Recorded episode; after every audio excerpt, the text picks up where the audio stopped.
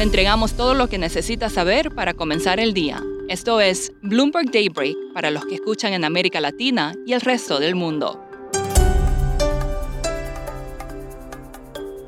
Buenos días y bienvenido a Bloomberg Daybreak América Latina. Es 15 de febrero de 2023, soy Clara Hernández y estas son las noticias principales.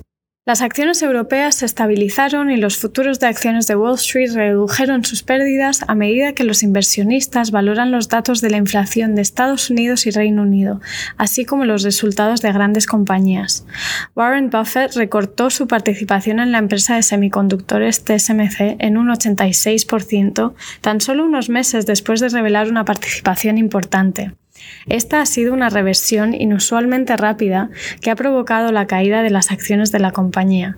El valor en bolsa de TSMC había saltado en noviembre con la noticia de que Buffett había comprado alrededor de 5.000 millones de dólares en acciones. Hoy el valor todavía está un 40% por encima del mínimo de octubre.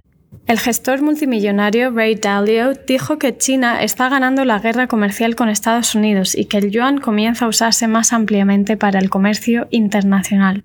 Paralelamente, la empresa de microchips ASML dijo que un ex empleado en China robó datos sobre su tecnología patentada, una acusación que podría elevar las tensiones a medida que Occidente se mueve para restringir el acceso chino a los chips. Los consumidores estadounidenses empezaron el año ilusionados, según muestra el consenso.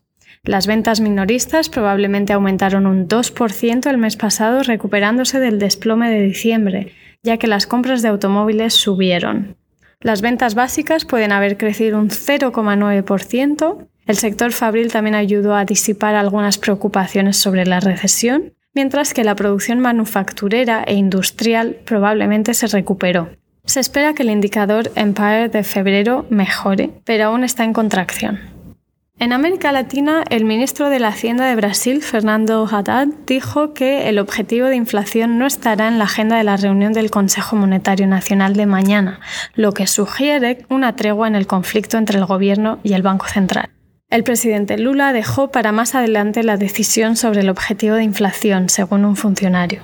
En Colombia, el presidente Gustavo Petro confirmó que enviará al Congreso los proyectos de ley de reforma laboral y de pensiones. Según Petro, el actual sistema de pensiones está enriqueciendo a dos banqueros a costa de los trabajadores. Las dos mayores gestoras de fondos de pensiones en Colombia son Porvenir, del Grupo Aval, y Protección, que es controlada por un conglomerado en el que Grupo Sura y Bancolombia tienen participaciones. El multimillonario Luis Carlos Sarmiento Angulo es el fundador de Aval, el grupo bancario más grande del país.